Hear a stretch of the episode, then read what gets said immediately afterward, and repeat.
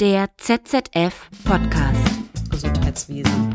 Aus dem Leibniz-Zentrum für zeithistorische Forschung in Potsdam. Hallo und herzlich willkommen zu dieser Folge des ZZF Podcast. Mein Name ist Tim Schleinitz und ich freue mich, dass Sie und dass ihr eingeschaltet habt. Während ich diesen Podcast produziere, scheint die Corona-Pandemie ganz weit weg.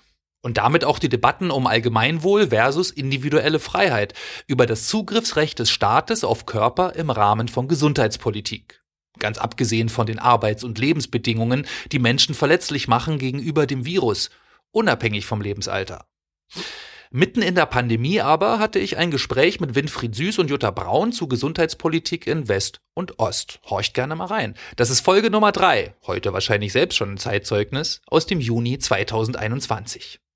An dieses Gespräch möchte ich heute anknüpfen, denn Jutta Braun hat mittlerweile ihre Forschungsergebnisse veröffentlicht unter dem Titel Politische Medizin, das Ministerium für Gesundheitswesen der DDR 1950 bis 1970. Und genau darüber möchte ich mich heute mit ihr unterhalten. Wie ging der Staatssozialismus eigentlich mit den Körpern seiner Bürgerinnen um, wenn es um deren Gesundheit ging? War die egal, ganz besonders wichtig oder eher ein Propagandamittel? Welche Personen waren prägend für den Aufbau des Gesundheitswesens in der DDR? War die DDR im Ost-West-Konflikt eher eine Nase voraus oder im Hintertreffen? Und was kann uns das mit der Erfahrung der Pandemie heute sagen? Vorher aber stellt sich meine Gesprächspartnerin wie gewohnt selbst vor. Mein Name ist Jutta Braun. Ich ähm, bin seit vielen Jahren am ZZF Potsdam tätig im Rahmen verschiedener Projekte zur Sportgeschichte, zur Transformationsgeschichte. Ich habe gemeinsam mit meinem Kollegen Peter Ulrich Weiß ein Buch über Potsdam in den späten 80er Jahren und Anfang der 90er Jahre geschrieben und ähm, habe mich jetzt mit einem anderen Systemwandel beschäftigt, nämlich mit dem Aufbau der Gesundheitspolitik nach 1945 und zwar speziell in der DDR. Das war eine Studie, die parallel zu einer äh, Studie über den Neuanfang des Gesundheitswesens in der Bundesrepublik geschrieben wurde. Beide Studien haben das jeweilige Gesundheitsministerium im Mittelpunkt ihrer Betrachtung. Beim Gesundheitssystem der DDR denke ich ja meistens zuerst an Polikliniken. Diesen von vielen so positiv besetzten Erinnerungsort besuchen wir aber erst ganz am Ende unseres Gesprächs. Zuerst wollte ich nämlich von Jutta wissen, warum beschäftigt man sich eigentlich so lange Zeit mit dem Gesundheitswesen der DDR? Und was hat sie dabei zutage gefördert? Ja, also das äh, Thema ist aus ganz äh, unterschiedlichen äh, Gründen äh, nicht nur noch ein Forschungsdesiderat, sondern auch äh, durchaus ganz aktuell. Äh, dass Gesundheitspolitik ein Schlüsselbereich staatlichen Handelns ist, das ist uns ja spätestens mit der Corona-Pandemie, aber auch nicht erst dann klar geworden. Denn der Zugang zu gesundheitlichen Leistungen, zu gesundheitspolitischen Leistungen äh, war ja immer auch eine politische Frage, eine Frage äh, des gleichberechtigten Zugangs. Es geht bei der Gesundheitspolitik auch immer um das Wohl des Menschen im engeren Sinne äh, und auch um Gerechtigkeit und die Frage sozialer Ungleichheit. Und insofern ist das ein Thema, das alle Gesellschaften in gewisser Hinsicht umgetrieben hat also hinsichtlich der Gesellschaftsgeschichte eine ganz, ganz zentrale Frage. Wie äh, organisieren Gesellschaften ihr Gesundheitswesen? Und hinsichtlich der DDR-Forschung äh, handelt es sich tatsächlich auch um eine Forschungslücke. Wir haben ja seit längerer Zeit die Behördenforschung äh, in Deutschland. Das heißt, wir fragen nach möglichen äh, Kontinuitäten äh, über das Jahr 1945 hinaus, also vor allem NS-Belastungen, die sich vielleicht äh, im Regierungsapparat äh, fortgesetzt haben, äh, aber auch mögliche inhaltliche Stränge. Und äh, das ist vor allem für die bundesdeutschen Ministerien sehr systematisch gemacht worden. Hinsichtlich der ehemaligen DDR gibt es da noch größere Kenntnislücken.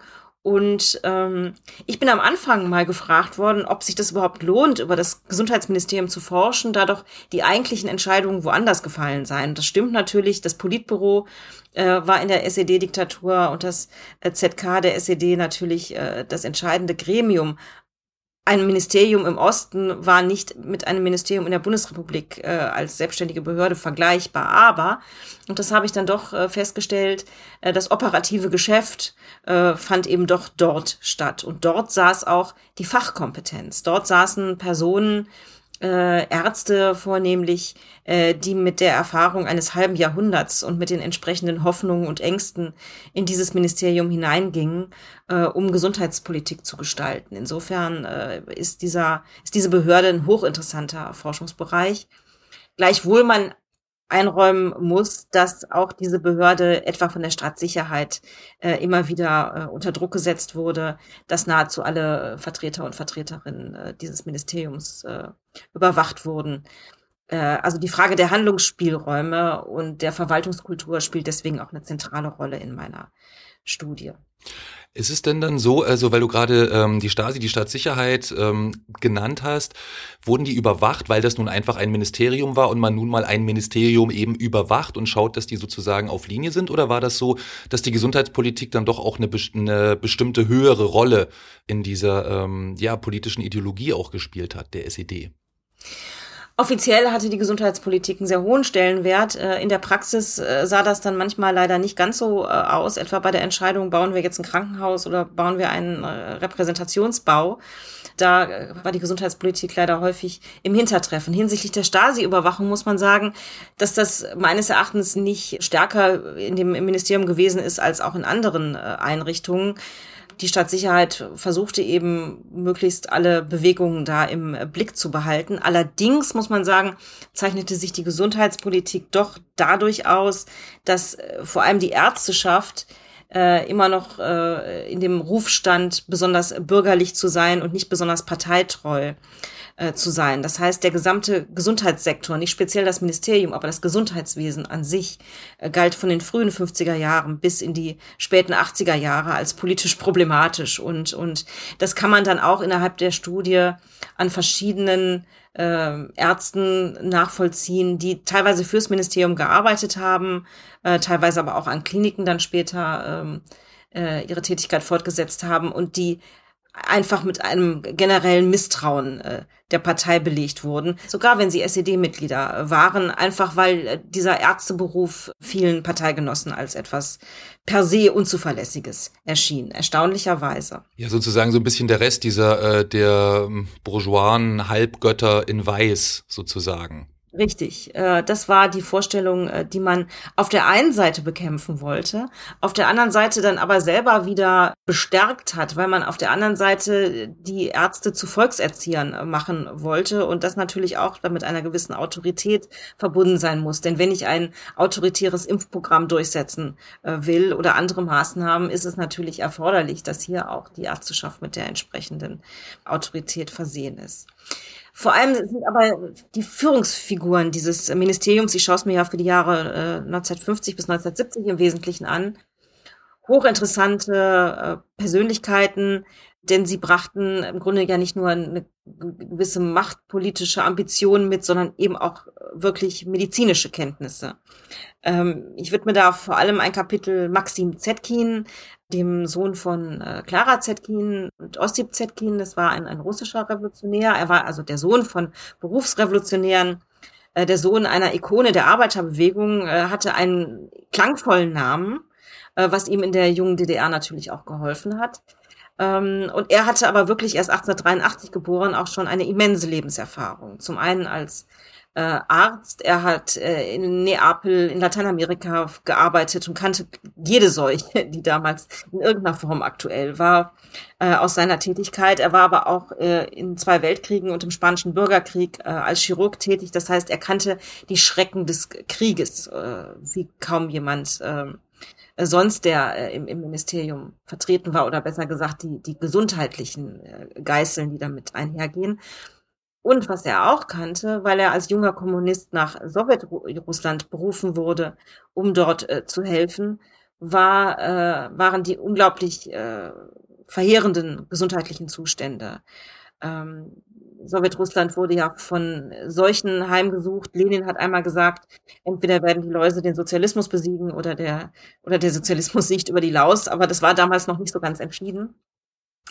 Auch fürchterlicher Hunger herrschte. Maxim Zetkin berichtet in, in verschiedenen äh, Dokumenten, wie äh, Menschen einfach auf der Straße sterben, weil sie Infektionskrankheiten oder dem Hunger erliegen. Das heißt, er hat dort äh, die Erfahrung gemacht, äh, dass das oder oder hat daraus die Konsequenz gezogen, die auch die Sowjetführung zog, dass mit einem nur mit einem autoritären Zugriff man dieser Dinge Herr werden könne. Es gab große hygienische Aufklärungskampagnen in der Sowjetunion und äh, diesen Impetus der Prophylaxe hat er dann äh, mitgebracht in die junge DDR. Von ihm soll auch der Ausspruch stammen, das ist nicht hundertprozentig belegt, der Sozialismus ist die beste Prophylaxe. Das ist ein Slogan, der äh, später immer wieder äh, aufgekommen ist und der im Grunde zeigen soll, diese Erwartung, dass mit einem, mit einer sozialistisch durchorganisierten Gesellschaft man eben auch dieser gesundheitlichen Leiden Herr werden kann das war sozusagen die, dieser sozialtechnologische Zugriff, der durch ihn mit reinkam. Und auf der anderen Seite haben wir Erwin Markusson, er ist 1899 geboren, also jünger, aber auch ein Kommunist, auch ein Arzt, auch sehr engagiert und er hat aber etwas stärker noch diesen Ansatz der Sozialhygiene äh, verfochten. Das heißt, der Grundgedanke ist dabei ja, dass es nicht reicht, Infektionskrankheiten äh, zu bekämpfen oder Viren zu bekämpfen, sondern dass man grundsätzlich die soziale Lage der Menschen verbessern muss, wenn man ihr gesundheitliches Wohlergehen im Blick hat. Und was er gemacht hat, war Ende der 20er Jahre eine sogenannte soziale Anamnese im Krankenhaus. Das heißt, er hat Patienten befragt, nicht nur nach ihren äh, gesundheitlichen Störungen, sondern auch nach ihren Lebensumständen, äh, ob, ob es Ungeziefer in der Wohnung gibt, wie viel sie überhaupt äh, zu essen äh, bekommen, äh, wie die Wohnverhältnisse sind, die ja teilweise äh, erschreckend waren in dieser Zeit. Und hat sich also sehr dafür stark gemacht, den Menschen in seinen sozialen Umständen wahrzunehmen. Und das war natürlich ein ganz, ganz wichtiger Impetus generell der Sozialhygiene, der dann in der DDR verwirklicht werden sollte. Anders als äh, Zetkin hatte Markusson dann aber doch eine, schon eine gebrochene Biografie, als er in der DDR begann. Denn in der Wohnung seiner Eltern hatte einst äh, Rosa Luxemburg ihre letzte Zuflucht gefunden. Das war eine Episode, die ihn zunächst mal gar nicht berührte, dann aber zum Verhängnis wurde, als er als äh, Kommunist vor den Nationalsozialisten floh, zunächst in die Schweiz, später aber dann auch in die Sowjetunion und dort in den roten Terror geriet. Stalin hat ja unter äh, abenteuerlichsten Vorwänden immer wieder verschiedene Personen oder Berufsgruppen äh, verfolgt, verhaften lassen, umgebracht. Äh, und äh, Markusson geriet in eine solche Welle und es wurde ihm vorgeworfen, Rosa Luxemburg verraten zu haben, was Unsinn war und was nach zwei Jahren auch wieder fallen gelassen wurde. Aber er hatte doch diesen roten Terror schon äh, erfahren, äh, als er in die DDR kam. Eine Erfahrung, über die er nicht sprechen durfte. Das äh, war natürlich nicht erlaubt, über die Repressionen des Sowjetregimes in der DDR Auskunft zu geben. So dass es im Grunde zwei äh, Gruppen von Personen gab, die äh, in der jungen DDR über ihre Lebensläufe schwiegen. Das waren die, die den roten Terror erfahren hatten, und das waren die ehemaligen Nationalsozialisten, die aus, die aus eigenem Antrieb schwiegen, weil sie natürlich sich in den neuen Staat einpassen äh, lassen wollten. Es gab noch eine dritte, um eine Frau auch zu nennen, da sie sehr wichtig war, Jenny Matern, keine Ärztin, eigentlich von der Ausbildung her Sekretärin, Stenotypistin, auch verfolgt, hat aber eine sehr äh, stringente Parteikarriere dann äh, hingelegt und war später auch mit dem Chef der Zentralen Parteikontrollkommission Hermann Matern verheiratet, was ihren machtpolitischen Nimbus sicherlich auch verstärkt hat. Sie war aber auch selbst sehr durchsetzungsstark. Und Zetkin, Markuson und Matern waren im Grunde diejenigen, die die Machtpolitik im Ministerium am Anfang bestimmten, also die Kommunisten. Und wer ja nichts zu sagen hatte, war der Minister. Das war Louis Paul Steidle, der Name bereits äh, erkennen lässt, äh, eine, ein, eine Person aus dem Süddeutschen. Er kam aus Ulm. Er war kein Berufsrevolutionär, sondern Berufssoldat. Er war christlich orientiert. Er war auch kurzzeitig NSDAP-Parteimitglied gewesen äh, hatte dann aber etwas getan, was ihn für seine spätere Funktion prädestinierte. Er war nach der Schlacht bei Stalingrad dem Nationalkomitee Freies Deutschland beigetreten, hatte sich also auf die andere Seite gestellt und äh, konnte somit dann aufgebaut werden zu einer Läuterungsbiografie, also vom konservativen Berufssoldaten hin zum Unterstützer des Aufbaus des Sozialismus. Das war die Strategie der SED damals, die sogenannte Bündnispolitik, also dass man ein Bündnis eingeht mit den äh, als bürgerlich und konservativ erachteten, um sie in den Staat einzubinden. Und somit wurde er zum Minister. Äh, er sollte eine Integrationsfigur sein. Er hat auch seine Biografie geschrieben, die Entscheidung an der Wolga, die auch sehr beliebt war, häufig aufgelegt wurde, eben eine Läuterungsbiografie, ja, äh, hin zum erweckten Kommunisten. Ähm, wie wenig Einfluss er aber im Ministerium hatte, ähm, offenbart diese Bi Biografie äh, unfreiwillig, denn die hatte 400 Seiten und über seine acht Jahre als Minister stehen da gerade mal vier Seiten drin. Also es ist äh, klar, dass er hier ähm, eher nur eine Galionsfigur war, aber nicht ähm, die Linie bestimmte. Und das war in etwa die Machtkonstellation, die man vorfindet in diesen äh, 50er Jahren und auch später in den 60er Jahren, wo Steidle ersetzt wird durch Max Seffrin, auch ein bürgerlicher äh, CDU-Politiker, der ebenso wenig Handlungsspielraum hatte. Ja, das ist ja ein riesiges Panorama eigentlich, was, was hier aufgemacht wird. Ne? Also so viele, äh, so viele Aspekte, um das vielleicht nochmal so versuchen, ein bisschen zusammenzufassen. Also wir haben äh, die Prophylaxe, das heißt die Vorsorge vor Krankheiten, die einen sehr hohen Stellenwert hat. Wir haben diese Tradition, die ja eigentlich, die, die auch schon aus der Weimarer Republik, aus den 20er Jahren ja eigentlich fortgeführt wird. Also mit dieser Sozialanamnese, das bedeutet also die Betonung der sozialen Lebensumstände auch für die Gesundheit.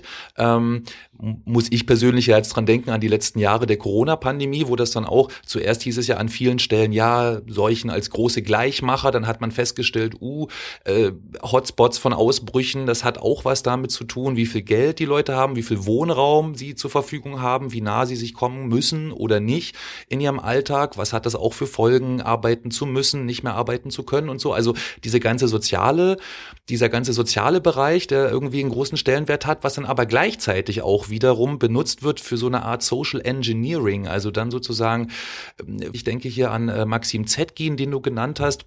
Was sind da eigentlich für Erwartungen damit verbunden, äh, mit dem Handeln des Einzelnen auch? Und dann natürlich, ähm, ja, diese, diese Integration ja eigentlich auch. Da musste ich auch, äh, hatte ich auch im Vorgespräch bei uns hier kurz erwähnt, an die Bilder des, des Zeugen Schattmann denken, also eine DDR-Serie, da geht's um die Shoah und da sagt ein Untergrundaktivist, ähm, ein kommunistischer Untergrundfunktionär, sagt dann zu dem Protagonisten Schattmann, der als Jude eben sagt, ich möchte mit den Nazis nichts zu tun haben, ist ja ganz klar, die bringen meine ganzen Bekannten um, nicht nur Jüdinnen und Juden, sondern eben auch andere. Und dann sagt dieser kommunistische Funktionär eben, ja, da muss ich jetzt an diesen Luitpold denken, den du zuletzt genannt hast, äh, das ist doch Quatsch, willst du die Krankheit hassen oder den Kranken? Das heißt also da auch schon im Fernsehen so ein bisschen diese Geschichte der Läuterung eigentlich, die dann auch eine Rolle gespielt hat. Ich kann mir auch vorstellen, das ist ja, was jetzt die, ähm, was so die Expertise, das, äh, die Kenntnis von bestimmten medizinischen Techniken hatten wir auch ganz am Anfang, dass das vielleicht nicht nur so ein Vorurteil war, sondern viele MedizinerInnen, viele Ärzte dann tatsächlich auch in einem sehr, ich sag mal, bürgerlichen Umfeld eigentlich äh, entsprungen sind, kann ich mir vorstellen. Ähm, sozio soziologisch jetzt. Also in, in der DDR war es natürlich vor allem relevant, äh, gerade in dieser von Nachkriegsseuchen ja auch sehr zerrütteten DDR. Mhm ausreichend Ärzte zu haben. Mhm. Und äh, es setzte aber schon in den 50er Jahren ja dann auch eine Ärzteflucht ein, mit der die DDR ja sehr zu kämpfen hatte. Mhm. Und man hat äh, in den eigenen Reihen, also ich spreche jetzt mal vom Ministerium, denn das habe ich untersucht, sehr darum äh, gekämpft, ähm, Fachpersonal zu behalten und dabei auch NS-Belastungen in Kauf genommen. Das kann ich zeigen am Beispiel von Friedrich Wilhelm Brekenfeld, das äh, war ein ehemaliger Gau-Hauptführer, war seit 37 in der NSDAP und wurde trotzdem zum wichtigsten Hygieneinspektor im, im, im, Ministerium, weil er einfach diese Fachkompetenz mitbrachte und weil er eben auch bereit war, im, im neuen Staat entsprechend mitzuwirken.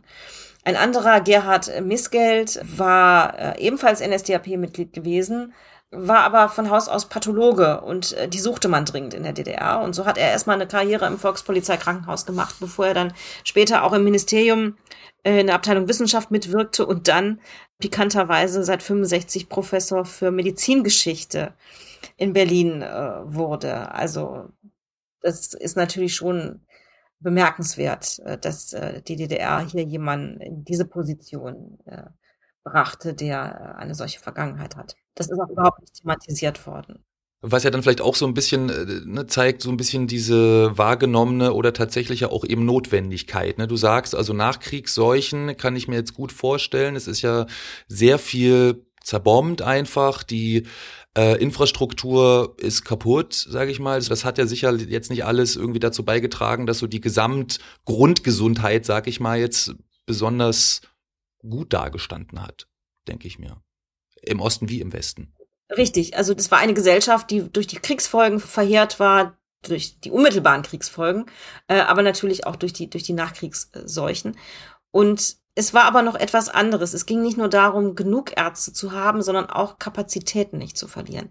Es gibt einen sehr heftigen Streit damals an der Uni Leipzig, weil einige Kommunisten NS-belastete Professoren entlassen sehen wollen. Unter anderem, da ging es um Max Bürger, eigentlich der Begründer der Gerontologie, ein sehr renommierter Mann, der aber auch in dem Verdacht stand, an Menschenversuchen beteiligt gewesen zu sein. Und es ist später nochmal eine Studie von Wolfgang Wippermann äh, gemacht worden und dann auch äh, ein entsprechender Preis, der nach ihm benannt war, umbenannt worden.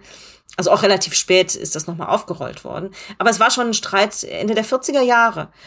Und äh, viele äh, Antifaschisten, die sich selber eben auch so verstanden, wollten ihn und andere Professoren, die NS-Belastungen hatten, eben äh, entlassen sehen. Und Maxim Zetkin, der Sohn der Berufsrevolutionäre, der große Kommunist, aber eben auch Mediziner und ein Mensch, der natürlich auch ehrgeizig war, ähm, schreibt damals in ganz klaren Worten, äh, dass er das nicht nur für nicht richtig, sondern für schädlich hält. Ähm, dass man das natürlich machen könnte, die alle zu entlassen. Dann würde man aber 10 bis 15 Jahre brauchen, um wieder neue Leute äh, auszubilden. Äh, dass das im Grunde, also er, er sagt, es bleibt uns dann ein trauriger Rest, mit dem nicht Staat zu machen ist. Also er hat im Grunde genommen das eben so gesehen, dass die DDR nicht nur nicht nur eine Ärzteschaft braucht, sondern eben auch Kapazitäten, mit denen sie sich international messen kann, äh, dass auch die Wissenschaft äh, ein gewisses Niveau behält. Ob das, ob das Argumente waren, die berechtigt waren, steht auf einem anderen Blatt. Aber so hat er das, so hat er das gesehen und er hat es sehr aggressiv verteidigt ähm, und sich am Schluss auch durchgesetzt. Äh, und ich denke, das war immer der entscheidende Punkt bei diesen äh, Fragen, wie weit geht die NS-Verfolgung? Schaden wir uns als junger Staat damit selbst, indem wir Fachkompetenz abziehen? Eine ganz ähnliche Situation gab es Ende der 60er Jahre. Da wird äh, an den damaligen stellvertretenden Gesundheitsminister Mecklinger hieß der, der war dann mal bei der SED. Im Unterschied zu den Ministern, äh, die ja bei der CDU waren. An ihn wird herangetragen, dass es Verdachtsfälle äh, von belasteten Ärzten im Raum Leipzig gebe, die äh, an Sterilisationsverfahren beteiligt gewesen seien. Und äh, das wird von der Stasi an ihn herangetragen und, und äh, mit der Frage, sollen wir der Sache nicht nachgehen? Und er sagt im Grunde genommen, lieber nicht, denn dann taucht bloß die Frage auf, warum machen wir das erst jetzt? Also er erkennt im Grunde genommen an, dass es viele unentdeckte äh, Fälle von Belasteten gibt, äh, sieht aber das Image des Staates gefährdet. Und das ist eine Grundüberlegung, die eben für diesen gesamten Zeitraum prägend ist. Also belastete Fachkräfte lieber einbinden, was, muss man sagen, in der Regel ja auch funktioniert hat. Denn die hatten ein Interesse daran, ähm, ihre Karrieren fortzusetzen und haben eben nicht äh, Obstruktion betrieben, äh, sondern sich im Gegenteil dann tatsächlich äh, engagiert äh, gezeigt. Genau, also da taucht jetzt dann auch nochmal so ein bisschen auf, vielleicht nur eine kurze Nebenbemerkung von mir, weil ich das irgendwie ähm, auch interessant fand, äh, was du gesagt hattest, die äh, Erlebnisse von äh, Zetkin zum Beispiel in der UdSSR, also dass er dort mitkriegt, dass viele Leute eben ähm, auch an gesundheitlichen Problemen tatsächlich sterben. Äh, gleichzeitig auch dieser ähm, Markusson, der dann auch eben nicht über seine Erlebnisse in der UdSSR berichten durfte. Ne? Gleichzeitig jetzt das, was du sagst, Ende der 60er Jahre, ja, dass wir jetzt hier so Leute haben, die während des NS vielleicht an Zwangs, also besteht der begründete Verdacht, dass dort an Zwangssterilisation teilgenommen wurde. Das sagen wir jetzt irgendwie auch nicht. Also das heißt ja schon, das scheint mir so, ja. Gesundheitspolitik ähm, scheint ja dann auch eine gewisse Außenwirkung zu haben oder nicht. Also wichtig für das Selbstverständnis, aber auch eine gewisse Außenwirkung äh, dem, dem sogenannten Klassenfeind gegenüber dann auch, oder nicht? Es waren zwei Faktoren natürlich zentral. Zum einen konnte man sich nicht der sowjetischen Linie widersetzen. Äh, also dieses Schweigen von Erwin Markusson war natürlich in gewisser Hinsicht ein verordnetes Schweigen auch. Hm. Man, man äh, äh hatte ja den Richtlinien auch der Besatzungsmacht äh, zu folgen, ob sie nun ausgesprochen waren oder nicht. Und äh, natürlich spielte der Ost-West-Konflikt eine ganz zentrale Rolle. Man wollte sich nicht selbst schwächen, aber man wollte vor allem auch nicht schwächer sein als die Bundesrepublik. Mhm.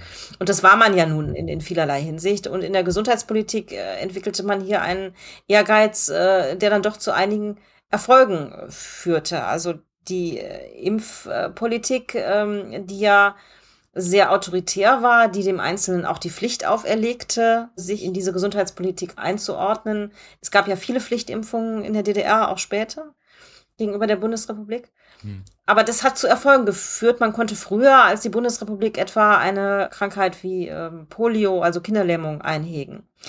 Und das hing aber auch noch mit einer Besonderheit zusammen. Man hat nämlich sehr, sehr eng damals mit der Sowjetunion äh, kooperiert, was die Entwicklung von Impfstoffen betrifft. Das kann ich auch äh, ganz gut zeigen an, an dieser Stelle. Und hatte dadurch in gewisser Hinsicht auch äh, einen, einen Vorsprung, was die Substanzen betrifft. Hm.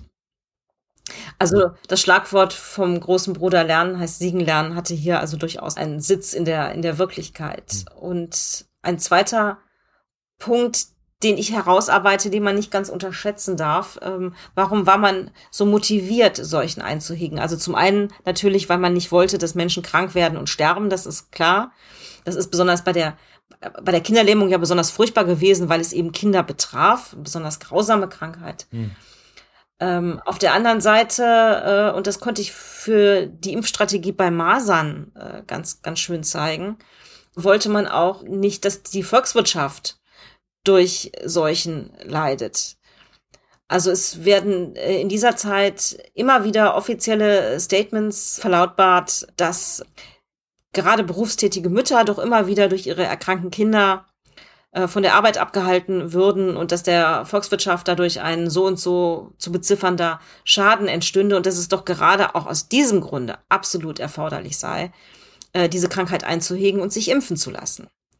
Und äh, das spielte in einer Gesellschaft wie der DDR, die ja sehr produktionsorientiert war, gerade auch in den 50er, 60er Jahren. Ich sage nur Adolf Hennecke-Bewegung. Ähm. Genau, dieser Bergmann, dieser, dieser sehnige Bergmann mit dem Hammer an der Wand, da, ja, genau. Hm. Der sehnige Bergmann, genau. äh, also wo, wo, wo, wo, wo, wo das Funktionieren der Produktion an eine sehr hohe Stelle gesetzt wurde. Das Primat der Produktion da hatte sich auch die Gesundheitspolitik einzureihen. Und wenn Sie das Cover meines Buches sich, sich anschauen, äh, das ist ja eine zeitgenössische Grafik, äh, da ist der Arzt ja gleichsam in diesen, in diesen äh, Industriebetrieb äh, hineingebaut äh, hinsichtlich seiner Konturen. Und das spiegelt ganz gut die damalige Denkweise. Also Gesundheitspolitik zum Wohl des Menschen, ja, aber auch um die Leistungserbringung der Gesellschaft zu sichern. Und damit knüpfte man nahtlos an äh, sowjetische ähm, Propagandastereotype an. Mhm. Also auch da gibt es eine klare Linie. Naja, das passt ja auch irgendwie zur Selbstbeschreibung als Staat der Werktätigen und Bauern. Also jetzt hier Betonung auf Werktätige. Äh, vielleicht so ein bisschen. Äh, ist das denn eigentlich auch so, dass man sich über so, ich sag mal, Medizin am Arbeitsplatz oder sowas, Gesundheit am Arbeitsplatz ganz besondere Gedanken auch gemacht hat? Oder war das dann am Ende auch alles nur, keine Ahnung, heiße Luft, Propaganda halt? Also wenn man wenn man weiterhin einen Ost-West-Vergleich äh, anstellt, bei dem die DDR äh, zunächst mal sich äh, vergleichsweise ähm, fortschrittlich gezeigt hat, dann ist das die Welt der Arbeitsmedizin, die normalerweise weniger beachtet wird. Aber es war natürlich ein zentrales Anliegen der Arbeiterbewegung, vor allem die Industriearbeiter von ihren äh, körperlichen Verheerungen und Leiden äh, zu erlösen und hier eine entsprechende Schutzvorkehrung auch einzubauen. Und äh, das bedeutete, man musste im Grunde zwei Dinge tun. Man musste Berufserkrankungen erforschen und man musste in den, in den Industriebetrieben entsprechende Schutzmaßnahmen installieren. Und das eine hat sehr, sehr gut geklappt. Also die DDR hat sich hochwissenschaftlich und sehr elaboriert äh, darauf konzentriert, Berufserkrankungen zu erforschen die Schleiferlunge und, und ähnliches. Und zwar lief das auch über das Ministerium. Es gab sogenannte Arbeitshygieneinspektionen die dann die Erkenntnisse aus dieser, aus dieser Forschung in den Betrieben umsetzen sollten. Und da war dann aber wiederum meistens ein Punkt, wo man nicht weiterkam. Aufgrund der Rückständigkeit äh, der Industrie war es eben nicht immer möglich, äh, die entsprechenden Geräte oder entsprechenden Schutzmaßnahmen einzusetzen. Gleichzeitig hat aber immerhin das äh, Hygienemuseum in Dresden, über das es ja auch mittlerweile ein eigenes Buch gibt, große Aufklärungskampagnen gestartet. Es gibt da sehr eindrucksvolle Plakate und Broschüren über Gefahren am Arbeitsplatz. Also hier war die DDR schon sehr engagiert dabei, äh, die Arbeiterschaft aufzuklären. Nur wie gesagt, der Schutz als solcher gelang dann nicht immer. Man muss aber sagen, dass die DDR hier eben einen wissenschaftlichen Ansatz verfolgte zu einem Zeitpunkt, als in bundesdeutschen Lehrbüchern noch ganz andere Maßstäbe äh, galten. Äh, da war noch von der Arbeitskraft des westischen und des ostischen Arbeiters die Rede, also die westischen, die gut arbeiten und die ostischen, damit waren Ach. meistens Slawen äh, gemeint, die sich eben für die Arbeit nicht so gut eignen würden, also rassistische Stereotype. Da war auch noch von gelber und schwarzer Rasse ja. äh, die Rede. Also es wurde in diesem Lehrbuch sogar ausgeführt, dass man doch aufgrund der Zwangsarbeiter im Dritten Reich hier so interessante Erfahrungen gesammelt hätte und äh, deshalb sehr gut einschätzen könne, äh, wie gut sich bestimmte Menschentypen für bestimmte Arbeitsvorgänge eignen.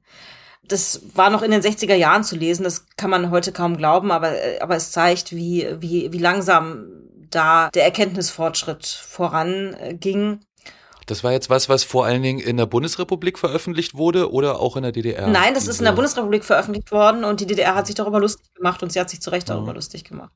Muss man auch mal ah, sagen. Ah, okay man muss sagen, im Endergebnis, es ist der bundesdeutschen Arbeitsmedizin oder Gewerbehygiene, was ja auch ein Begriff dafür ist, vorgeworfen worden, später in den 80er Jahren, dass sie im Grunde genommen eine Verpackungskunst betreibe, dass sie also problematische Zustände in Betrieben immer nur von der technischen Seite sehen würde und politische Forderungen, die potenziell dahinter stünden, sozusagen wegdiskutieren würde und dass dadurch so eine Dethematisierung von Gefahren am Arbeitsplatz entstehen würde. Und man muss eben leider sagen, dass es in der DDR im Endergebnis auch so eine Dethematisierung dann gegeben hat.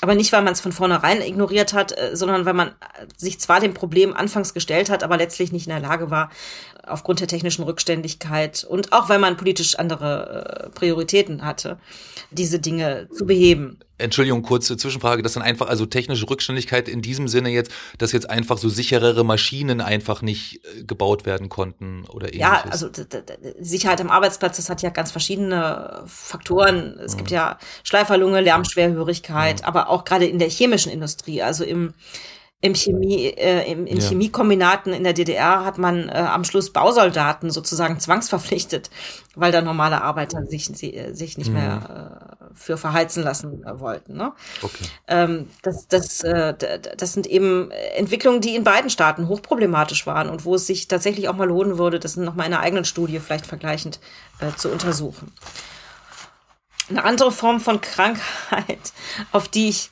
noch gerne eingehen möchte, weil es auch einen äh, Ministeriumsmitarbeiter äh, betrifft. Das ist äh, Dietfried Müller-Hegemann, ein Wissenschaftler, ein, ein Psychiater, der zeitweilig die Abteilung Forschung im Ministerium geleitet hat und der immer wieder aber in Konflikt mit dem Regime geriet und schließlich auch geflüchtet ist Anfang der 70er Jahre. Und der war aber vorher Direktor des Wilhelm Griesinger Krankenhauses, ein großes psychiatrisches Fachkrankenhaus in Ostberlin. Und hatte dort Studien äh, gemacht über äh, die Auswirkungen des Mauerbaus er war mit diesen, mit diesen Untersuchungen vorher schon angeeckt. Er hatte nämlich schon in der DDR versucht, ähm, den Nationalsozialismus zu erklären. Er hatte ein Buch geschrieben zur Psychologie des deutschen Faschisten und war da aber auf äh, Gegenwind gestoßen, äh, weil er unter anderem behauptet hatte, dass es noch Überreste solchen Denkens auch in der DDR gäbe. Und das wollten natürlich die äh, Verantwortlichen des antifaschistischen Staats DDR nicht hören. Und er hatte Probleme, da eine zweite Auflage rauszubringen. Und, nach, und, nachdem er dann geflohen war, mhm. hat er sich eben nicht mehr mit der Nazi-Diktatur beschäftigt, sondern mit den psychischen Auswirkungen der SED-Diktatur. Und dieses Buch, die Berliner Mauerkrankheit, wird in diesen Tagen 50 Jahre alt und ich finde es sehr äh, bemerkenswert und möchte deswegen gerne daran erinnern, weil es in gewisser Hinsicht heutige Forschung vorwegnimmt. Es gibt ja mittlerweile ein großes Verbundprojekt, Uni Rostock, Uni Leipzig sind dabei, äh, Magdeburg glaube ich noch und Jena, die die Langzeitfolgen, psychischen Langzeitfolgen der SED-Diktatur erforschen. Und das hat Dietrich Müller-Hegemann im Grunde schon 1973 gemacht, äh, indem er äh, anhand von Fallbeispielen unterschiedlichster Menschen, alleinstehende Frau, junger Mann, äh, Rentner, äh, in seinem Fachkrankenhaus damals beobachtet hat, äh, wie diese Menschen äh, an diesem Eingesperrtsein zerbrachen. Und damit war er seiner Zeit, würde ich schon sagen, weit voraus. Ja. Eigentlich auch ein, auch ein Aspekt so von, äh, ich, ich sag mal weitergefasst, soziale Bedingungen, in denen man lebt. In dem Fall politisch-soziale Bedingungen, ja eigentlich ja. Im Grunde genommen hat er äh, damit äh, die Forderungen der Sozialhygiene eingelöst, dass man eben, eben den Menschen nur im Rahmen seiner, seiner sozialen Bedingtheit und in diesem Fall eben im Rahmen seines Eingesperrtseins äh, angemessen beurteilen kann. Nur, nur war das nun natürlich eine Form ähm, der sozialen Betrachtung, äh, die den Intentionen äh, der SED zuwiderlief und, und äh, deswegen nicht zugelassen werden durfte. Aber ja, natürlich, damit wurden Forderungen der Sozialhygiene ja. im Grunde erfüllt. Wir hatten ja schon mal über Gesundheitspolitik auch gesprochen ähm, in einer früheren Folge dieses, dieses Podcasts. Da ging es ja, äh, wenn ich mich richtig erinnere, eben auch genau um diese, um diese Impfkampagnen auch. Und ähm, weil wir eben im Zuge dieser, dieser äh, Corona-Pandemie sozusagen dann auch drüber gesprochen haben, wie war denn dann eigentlich der Umgang damit, wurde ja dann auch viel diskutiert. Also nicht nur die sozialen Auswirkungen, die Auswirkungen des Sozialen auf die Gesundheit und auf die Wahrscheinlichkeit einer Infektion bei Einzelnen, sondern auch vielleicht irgendwie das Verhältnis äh, des Einzelnen zur Gesellschaft im Sinne von, habe ich jetzt eigentlich die Pflicht, mich impfen zu lassen, damit ich andere schütze. Das war ja so, wie das hier großbreit diskutiert wurde. Äh, wo, wobei in der Corona-Pandemie äh, gab es ja tatsächlich diese, diese Debatte, die ja dann irgendwann abbrach, als die Impfpflicht vom, vom, vom Tisch war. Mhm. Ähm, aber zuvor natürlich die Frage, inwieweit bin ich verpflichtet, die anderen zu schützen. Da ging es aber hinsichtlich des zu schützenden Guts ja doch um die Gesundheit primär der Allgemeinheit. Und in der DDR spielte, und das wurde auch kommuniziert, ebenso eine Rolle, äh, dass man die Leistungsfähigkeit der Volkswirtschaft nicht gefährden dürfe. Mhm. Äh, und da sehe ich also schon einen, äh, einen Unterschied. Mhm. Eine Nachfrage, das ist ja nun, wenn in diesem Falle bei der Impfung zum Beispiel ähm, doch schon dieses, äh, dieses Propagandawort vom großen äh, Bruder lernen heißt Siegen lernen doch irgendwie einen Sitz in der Realität hatte, wie du vorhin gesagt hast. Ist das dann auch so, dass diese Medikamente, dass dann dort tatsächlich ein Vorsprung geherrscht hatte, also in, in diesem Ost-West-Vergleich jetzt damals? Und wenn ja, dann kann ich mir vorstellen, dass das durchaus auch äh, von einem Interesse war, vielleicht dann von der anderen Seite da irgendwie ranzukommen, kann ich mir denken. Diese Erfolge wird man ja gesehen haben. Bei der Impfstoffentwicklung gab es eben einen gewissen Vorsprung durch die Zusammenarbeit mit der Sowjetunion. Da hat dann auch der äh, amerikanische Geheimdienst seine Fühler ausgestreckt und äh, versucht, über einen äh, Wissenschaftler an, an Präparate heranzukommen. Also äh, Gesundheitspolitik war dann tatsächlich eben auch ein, ein Gegenstand des, des Geheimdienstkrieges zwischen Ost und West. Aber das gilt nicht generell für die Pharmazie. Da hatte man nicht äh, unbedingt einen Vorsprung oder im, im Gegenteil, ähm, da geriet man sehr schnell in einen Rückstand. Das hing auch damit zusammen, dass die Vorkriegsproduktion von Pharmazeutika vorwiegend in den westlichen Gebieten lag, jetzt zufällig. Und aber vor allem lag es auch an einer, einer, einer ideologischen Strategie, die man wollte, und damit hat man schon in den 50er Jahren begonnen, man wollte sich unabhängig von westlichen Produzenten machen. Denn das eins muss man sich ja klar machen, die 50er und 60er Jahre waren ja eine Zeit, wo man immer damit rechnete, dass der Kalte Krieg vielleicht doch auch in einen heißen Krieg schnell umschlägt. Und äh, da wollte man sich dann natürlich nicht abhängig machen von, wir würden heute sagen, vulnerablen Lieferketten. Und insofern ist das, was, was die DDR äh, damals sich äh, zum Ziel setzte, nämlich äh, da möglichst autark zu sein, etwas, was ähm, für uns seit dieser Corona-Pandemie vielleicht gar nichts mehr ist, was so fern ist, weil wir ja auch alle gemerkt haben, wie unangenehm es plötzlich sein kann, wenn man von ähm, äh, Staaten äh, abhängig ist, äh, die sich äh, entschließen, äh, nicht mehr zu exportieren oder nicht in dem Ausmaß, in dem man sich das wünscht. Das Problem war nur, dass die DDR nicht in der Lage war, äh, das zu kompensieren mit einer eigenen äh, Produktion. Also man hat sich im Grunde dadurch selber geschadet. Und das führte dann wiederum zu verschiedenen negativen Erscheinungen. Das eine war, dass, dass es bei eigenen Präparaten verkürzte Testphasen gab. Das hat in einem Fall schon Anfang der 50er Jahre zu einer schweren Havarie mit äh, einigen toten Kindern geführt, äh, die zu früh ein bestimmtes Präparat äh, bekamen, was noch nicht hinreichend getestet war. Das hat man natürlich vertuscht. Das führte dazu, dass ein gewisser Mangel einfach an Medikamenten und an Westmedikamenten äh, vorhanden war. Die gab es zwar schon, die wurden auch noch importiert, aber man versuchte immer, diesen Import zu drosseln. Und äh, viele Bürgerinnen und Bürger haben dann einfach Folgendes gemacht. Die, die haben das von ihren Verwandten äh, aus der Bundesrepublik angefordert, die das dann wiederum in Privatsendungen übersandten. Das war äh, ein gar nicht so kleines Phänomen, was aber die angebliche Selbstversorgung des Staates natürlich äh, dementierte. Hm. Und der SED-Staat hat sich dann seit den 60er Jahren darauf verlegt, wo man nochmal seit dem Mauerbau offiziell die Störfreimachung sich auf die Fahnen geschrieben hatte, diese ähm, Geschenksendung für illegal zu erklären und hat dann angefangen, die systematisch beim Zoll rauszufischen, weil sie ja angeblich illegal seien. Das wurde damit begründet, dass der, dass, äh, dass der Westen angeblich versuche, die Bevölkerung zu vergiften. Also das seien vergiftete Präparate, da hat man dann Contergan und so weiter als, als Beispiel genommen und behauptet, dass, dass äh, die Bundesrepublik versuche, mit diesen und anderen Präparaten äh, die eigene Bevölkerung zu schwächen. Äh, ein bekannter Arzt, Herr Rappoport hat in einem Zeitungsartikel behauptet, es sei wie im Opiumkrieg und dadurch sollte die DDR-Bevölkerung unterworfen werden. Also abstruse äh, propagandistische Szenarien, die da entworfen wurden, nur um zu begründen, weshalb diese privaten Warensendungen nicht äh, versandt werden sollten. Und äh, der Gipfel der Scheinheiligkeit war dann aber, dass diese Zollapotheker äh, diese Sendung gesammelt haben, diese Sendung ausgeweidet haben.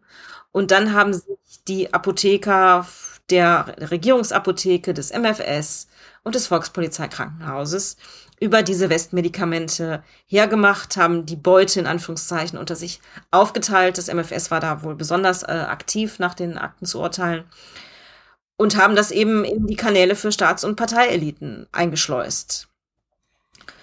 Und äh, das ist natürlich eine Form von Verlogenheit, äh, die schwer zu toppen ist.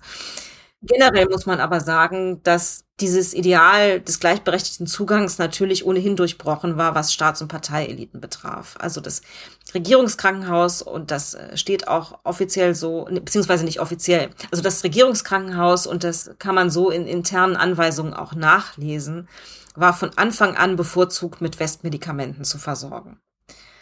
Also hier haben sich äh, die entsprechenden Eliten von vornherein einen Sonderstatus gegönnt ein besonderer weiterer Kanal war dann ein eigener Kurier äh, des Ministeriums. Das war gleichzeitig der Regierungsapotheker, der äh, regelmäßig nach West-Berlin geschickt wurde zu Firmenvertretern von Bayer Leverkusen oder Höchst, die er dann auch irgendwann auch sehr, sehr gut kannte und die natürlich seine Funktion auch durchschauten und schwer zu erhaltende Präparate, die aber dringend benötigt wurden von Nationalpreisträgern oder Ministern oder SED-Funktionären, der diese dann auf dem kleinen Dienstweg im wahrsten Sinne des Wortes äh, besorgte mit einem Sonderkontingent an Devisen.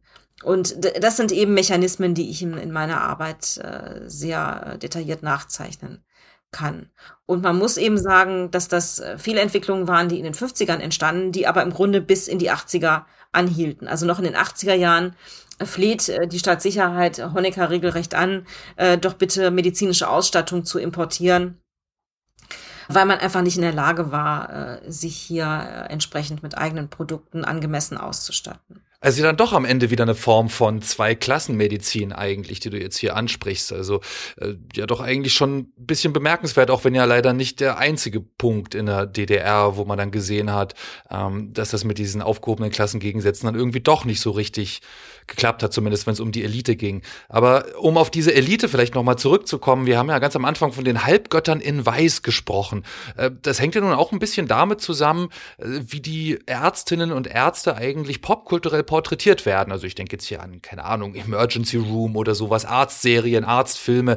Das ist jetzt natürlich noch ein paar Jahrzehnte hin von dort aus, was du dir angeguckt hast, also die 40er, 50er, 60er, Anfang der 70er Jahre. Aber äh, wie war das denn eigentlich in der DDR mit der Darstellung von Ärztinnen, von Ärzten in der Popkultur oder in Filmen zum Beispiel? Äh, ich habe in dem Buch noch ein Kapitel auch über Ärztefilme integriert. Einfach deswegen, weil das ja ein Genre ist, was, glaube ich, äh, nirgendwo auf der Welt äh, tot zu kriegen ist. Es gibt verschiedene Studien darüber, inwieweit also Ärztefilme bestimmte Klischees bedienen. Speziell zur DDR hat es noch nichts gegeben. Es gibt Studien äh, zu oder Betrachtungen zum Ärztefilm im Nationalsozialismus, wo der heroische Wissenschaftler dann gleichsam als äh, Proto-Nationalsozialist erscheint, also Robert Koch idealisiert wird, Paracelsus äh, als Übermensch dargestellt wird. Und in der DDR hatte das nochmal eine ganz besondere Komponente. Also zum einen gab es einen sehr bemerkenswerten Film von Konrad Wolf, Professor Mamlock, das beruhte auf einem Theaterstück seines Vaters Friedrich Wolf, der das unter dem Eindruck, äh, ein Schriftsteller und gleichzeitig auch Arzt, der das unter dem Eindruck der NS-Machtergreifung geschrieben hatte. Und äh, zum Thema hatte, äh, wie ein Arzt, ein jüdischer Arzt durch die Nationalsozialisten im Grunde genommen in den Tod getrieben wird, aufgrund der Diskriminierung und am Schluss Selbstmord begeht. Und dieses Sujet war zunächst ein Theaterstück und äh, ist dann erstmals 38 in der Sowjetunion verfilmt worden, äh, in die Friedrich Wolf auch geflüchtet war, wurde dann aber nach dem deutsch-sowjetischen Nichtangriffspakt aus den Kinos genommen. Und der Sohn Konrad Wolf hat das dann 1961 äh, in der DDR nochmal neu äh, verfilmt. Also diese Familiengeschichte der Wolfs und äh, die Entstehungs- und Rezeptionsgeschichte äh, dieser beiden Filme ist also ganz, ganz eng verknüpft. Und äh, dieser Film war doch eine der früheren Auseinandersetzungen äh, mit dem Nationalsozialismus. Das, äh, das muss man ihm äh, zugute halten bei allen propagandistischen Elementen, äh, die er dennoch hatte. Äh, und auf der anderen Seite dienten Ärztefilme in der DDR, also gerade in den 60er Jahren, nachdem die Mauer gebaut wurde, ähm, und auch in den 50er Jahren schon, ähm, als ein Mittel, um äh, Ärzte von der Republikflucht äh, abzuhalten. Also es gibt einen Film von Heiner Caro und einen von Lutz Köhlert. Äh, der eine heißt Das Leben beginnt, der andere heißt einfach Ärzte, wo in beiden Fällen Ärzteschicksale beschrieben werden. Äh, also Menschen, die äh, ihre, ihre Verantwortung als Arzt äh, hinter sich lassen, um in die Bundesrepublik zu flüchten und dies entweder aus ja, niederem Antrieb machen oder aus Angst äh, und dann auf jeden Fall im Westen aber ähm, verarmen oder erkennen müssen, dass sie die falsche Entscheidung getroffen haben.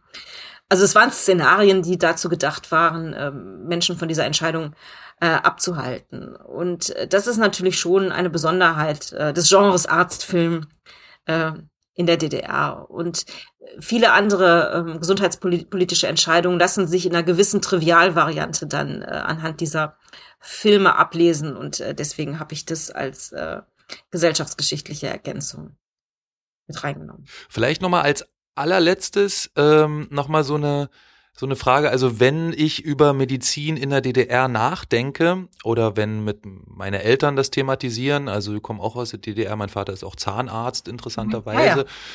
dann wird oft über Polikliniken gesprochen.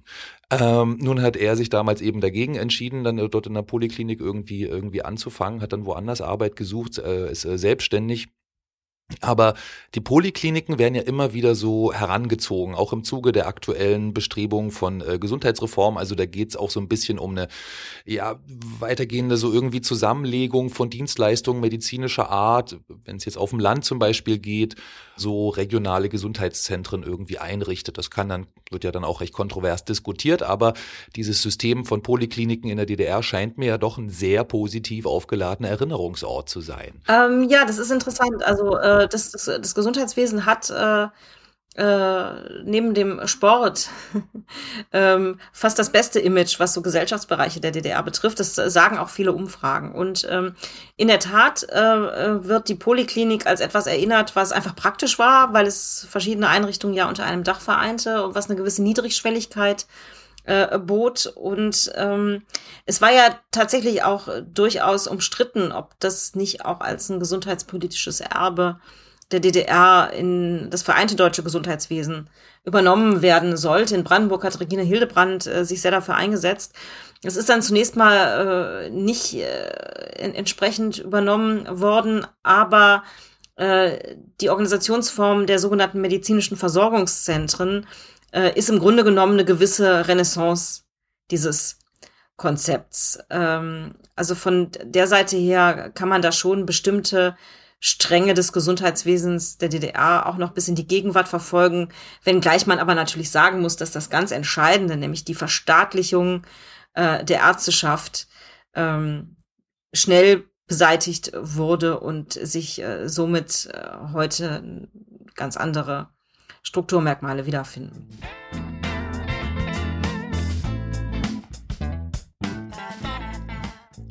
Wie so oft also, Geschichte wiederholt sich eben nicht. Die Umstände ändern sich einfach viel zu stark.